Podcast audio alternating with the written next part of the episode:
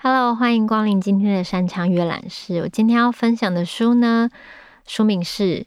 哈佛医师的复原力练习书，然后它的小副标题是：当生活不如预期时，要如何面对才能安然度过呢？还有运用正念冥想走出压力、挫折及创伤，稳定情绪的使用指南。嗯、呃，我觉得我我最近近期会选一些情绪的书呢，是因为我觉得，呃，我们其实一直都活在就是。蛮快速跟高压的环境里，嗯、尤其是有时候你可能出去别的地方出国或是旅行一趟，你就会发现，其实我们在生活跟工作的节奏里面都累积了非常多压力。然后有时候我们可能也不一定，大家也甚至没有时间去关照自己的心灵。然后或是呃，像例如说，如果你真的完全没有时间或金钱去看心理咨商。然后，可是你觉得你的内心好像有一点点需要帮助。我是觉得，就是看这些情绪跟心理的书是也是某一个方法。对，当你真的没有时间的时候，或是你自己觉得这件事我照顾自己的心灵不是最重要的事情的时候，但是是不是慢下来，你去想一下，为什么我好像在工作上，我在生活上越来越没有动力，或是越来越觉得好像我人生不知道为什么而活？那可以去想想，是不是自己的自身的内心复原力被消耗了呢？嗯，就是总之，我觉得这些书其实看似很多简单的道理，其实是我们反而越去忽略它，越不关心自己的心理，所以会造成的某一种内心的疲乏感。好，那我就是翻到这本书的第五章：临危不乱的自我调节力。他说：“人生不是步步为营就好，就算做人处事再怎么小心，状况还是会不时的如海浪般朝我们袭来，想法和情绪也会如脱缰野马般不受控制。这些都是我们必须设法处理的部分。在面对这么多等待处理的情况时，若想临危不乱，就必须懂得调整自己的步伐，及学习如何应对人生的各种挑战的方法。”在本章中，我们会探讨自我调节的方式，它们能帮助你保持冷静，度过难受的情绪，并将你的能量导往正向的方向。培养调节情绪的能力。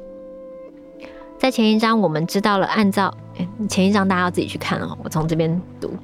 我们知道了按照自己的意愿展开行动，会拥有最强的动机。即便我们无法控制人生会出现哪些意外的阻碍，但一定可以选择自己应对他们的方式。我们很常忘了这个纯粹的事实。不论面对的情况是什么，一定都能用片刻的时间做出选择。常有人引用这句话来说明一点：在刺激和反应之间存在着一片空间，这片空间赋予了我们决定和如何反应的自由和权利，而反应则决定了我们的成长和幸福。但，我们却常常因为过度忙碌，对于这些抉择视而不见。我们忙着压下燃眉之急，忙着处理各种困难，还忙着面对一大堆会令人陷入恐慌的情绪。这可能会让我们觉得所有的一切都失去掌控，感觉生活才是我们的主人，变得无法再主宰自己的生活。如果拥有复原力，就能拥有更强大的自我调节能力。我们可以暂缓手上的动作，移除遮蔽视野的眼罩。让自己看见那个做出抉择的瞬间空间，透过决定下一步该怎么做而展现行动力。下面的例子就说明了这一切。杰克，四十七岁，一名外科医生。他来找我寻求指导的原因，是因为他常常在手术室里情绪暴走。尽管他是一位受人敬重的外科医生，可是他的跋扈不得体的说话方式，却让他受到许多名护理师的投诉。有一次，有位刚结训的护理师被分派到杰克的手术室。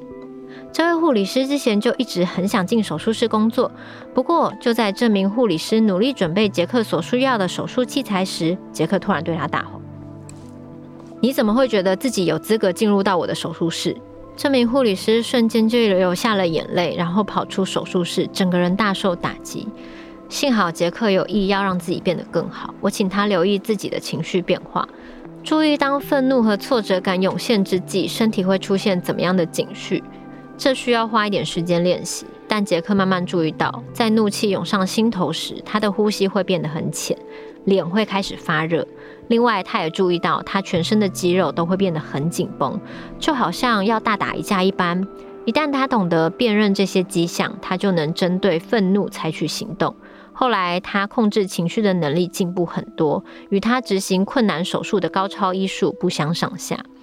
你大概会觉得杰克是一个莽撞而且粗线条的外科医生，可是事实上他是一个非常有爱的人，很重视仁爱和尊重的面相。他只是不晓得该如何调节自己的情绪，在压力之下，杰克难免会涌现一些情绪。虽然他大学毕业以后已经在医界打滚了十一年，期间受过无数的医学训练，可是这些训练几乎都没有讨论到自我调节这方面的知识。再来，过去他也没有意识到，当自己情绪失控时，会对周遭的人造成怎么样的影响。不过，当他让自己的行动与价值观相符时，情绪暴走的频率就大幅降低了。事实上，杰克提升自我觉察的举动，正是提高情商，简称 EQ 的第一阶段。所谓情商，就是一个人理解和调节情绪的能力。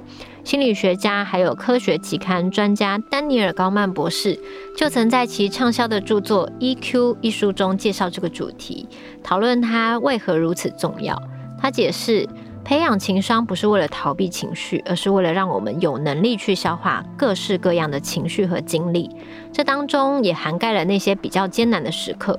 有了这份能力，我们就能依据自身的价值观和目标去选择行动的方式。换句话说，提高情商时，我们并不会变成一个没有情绪的人，而是会变成一个能更灵活应对情绪的人。即便是在情绪满载的状态下，情商能赋予我们自我调节的能力。许多人之所以没有良好的情商，是因为这个社会一直提倡避免情绪化。或是告诉大家可以有哪些情绪，又不该有哪些情绪，甚至就连“你好吗？我很好”这种习以为常的日常对话，都可以看出人们日常互动有多么不看重情绪表达。我们也很常听到一些情绪相关的语言，而且它通常都带有否定情绪的意涵，例如说：“兄弟别哭，我们家不欢迎臭脸人，回你的房间，等到你能笑脸迎人的时候再出来，或克服它就对了。”这些话，相信你我都不陌生，也因此我们慢慢学会了压下自己的情绪。但是如果能够更自在地与自己的情绪共处，不论是在家庭或职场、亲密关系中，或与陌生人相处时，你会发现自己变得不容易被情绪牵着鼻子走。如何能做到这个境界？以下三大原则可以帮助我们，包括：一、了解你的触发点。知道什么事情会触发强烈的情绪反应后，才有办法提升情商。很多事情都会触发情绪，但特别常见的触发点有：觉得有人不尊重我，感觉没有人好好听我说话，没有人注意到我的需求，受到不公平的对待，或看到其他人受到不公平的对待。即便是在最好的家庭环境中成长，还是有许多人在童年经历过这些触发点。当我们天真又脆弱，需要依靠父母满足自我需求，可是他们不见得总是能做到这一点。长大之后，生活的环境可能会把我们带回那些脆弱的时刻，然后过去的那些情绪也有可能会像以往朝自己袭来。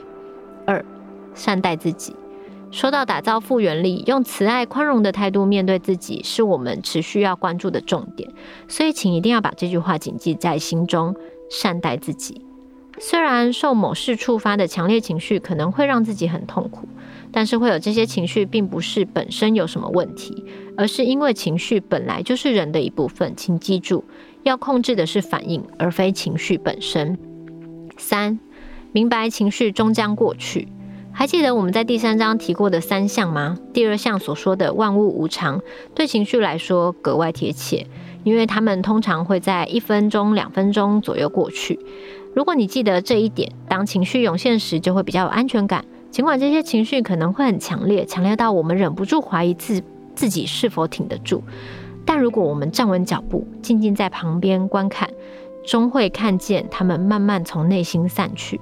在强烈的情绪涌上心头时，我们需要一些工具来稳住自己。下页的练习会告诉你如何运用呼吸稳住当下的情况，让情绪没有机会牵着你的鼻子走。这些看起来会很简单，但我还是要跟大家分享。如果你正在某种情绪里的话，他提供的复原力复原力练习里面说到，有时情绪会产生非常大的影响力，不但会把人压得喘不过气，还会蒙蔽到我们的判断力，使我们很难正确地评断眼前的状况。也就是说，我们会失去看情况的能力，无法为后续的行动做出最佳选择。想要重获看清情况的能力，为自己做出合适的决定，平息情绪的风暴是首要之务。如此一来，才能让自己从旁观者的角度冷静看待眼前的状况。不妨练习这套 STOP 的技巧，让你觉得情绪不受控制时，他们就能派上用场。好，那 STOP 的第一个步骤 S，停止你手上正在进行的所有事情。按下行动暂停键，让自己停在原地，不要轻举妄动。T，缓缓地做三个深呼吸，把注意力集中在你的呼吸上，你会感觉到身体渐渐放松。O，观察自己和自身处境，想象你宛如灵魂出窍，从一个旁观者的中立角度看待整个情况，以富有同理心的角度去观察自己所经历的事情，从这个截然不同的角度观看这一切。你看到了什么样的景象呢？P，赞扬你所采取的大小行动，想想自身的优势，并感谢自己选择减少压迫，然后想想下一步该怎么做。现在你的思绪会比一开始清楚许多。完成这个练习后，请反思整个过程，问问自己是否有从另一个角度看待自身的处境。如果有，有发生什么变化吗？是否发现处理这个情况的新方法？从旁观者的角度去看待整个局势，是提升自我调节能力的重要工具。因为我们要保持冷静，才能做出有效的行动，跟做每件事一样。这项训练也要花时间练习。从这周开始，试着每周做几次练习，你很快就会发现自己对这套技巧的运用自如。嗯，好，推荐这本书给大家。我不知道大家有没有这种，就是。可能，例如说，你可能让情绪牵着自己的鼻子走，然后可能做出自己有一点后悔的，呃，就是一些可能口出不小心口出一些太情绪激动的语言，或是你可能不知道你的这个暴冲会突然伤害到别人。当然，有时候不是你，可能是别人的情绪化也会波及到你，让你觉得呃，怎么突然好像被炸弹丢到一样，就是他干嘛这么火爆？那我觉得。呃，认识这些就是到底情绪化的时候，你可能会有什么迹象，或是你在发怒的时候，你会有怎么样的迹象？你要怎么样自己调节？所以，像这个 STOP 听起来很简单，可是大家想一想，自己在情绪高昂的时候，叫你突然停停止、停止争吵、停止 argue，然后叫你突然做三个深呼吸，然后叫你突然从旁观者的角度去眼看这一场即将要引发的冲突。然后再想想自己怎么样下一步冷静下来会怎么做，这其实是非常难的，有点像叫你在情绪面前踩刹车，叫你不要说出那些让你可能会后悔的语言，或是你可能会伤害到别人的语言。但是你的情绪就这么满，那你要怎么解决呢？所以我觉得里面有说到一个很重要的，就是像我们常常。会注重自己的啊，你是不是 IQ 很高啊？你的智商很高啊？可是我们在追求那些智商很高的同时，其实我觉得有时候你在人际关系上跟处理事情上，EQ 才是最重要的，就是你的情商。你要怎么样面对各式各样丢到你面前的情绪，然后怎么样做出反应，然后变成一个可以很灵活的。面对各种情绪的人，我觉得 EQ 是非常重要的。尤其是当你出了学校以后，没有那些什么考试成绩会证明你智商的，其实大部分的人看的是情商。就算你今天再会做事情，可是你是一个情商很低的，动不动就对别人发怒的人，大家其实也不太会喜欢跟你一起工作。所以其实，嗯，我们。每一个人出来工作或者与人相处，会做事很重要，但其实会做人也很重要。那希望大家可以就是透过这本哈佛医生的复原力练习书，来多多少少给自己一点练习，然后提升自己的 EQ、自己的情商能力，然后让你在人际关系上、跟工作上、跟或是与人相处、与家里的人相处上，成为一个更成熟的大人。嗯，然后它里面也有一些正念冥想，或是各种小练习，真的都看起来很简单。但是当你真正面临你的情绪高涨的时候，你要怎么样静下来想想想这些练习？大家真的可以试试看。然后今天就推荐这本书给大家，希望大家新的一年可以成为一个有情商的人。嗯，那我们香香阅览室就下周见喽。Thank you.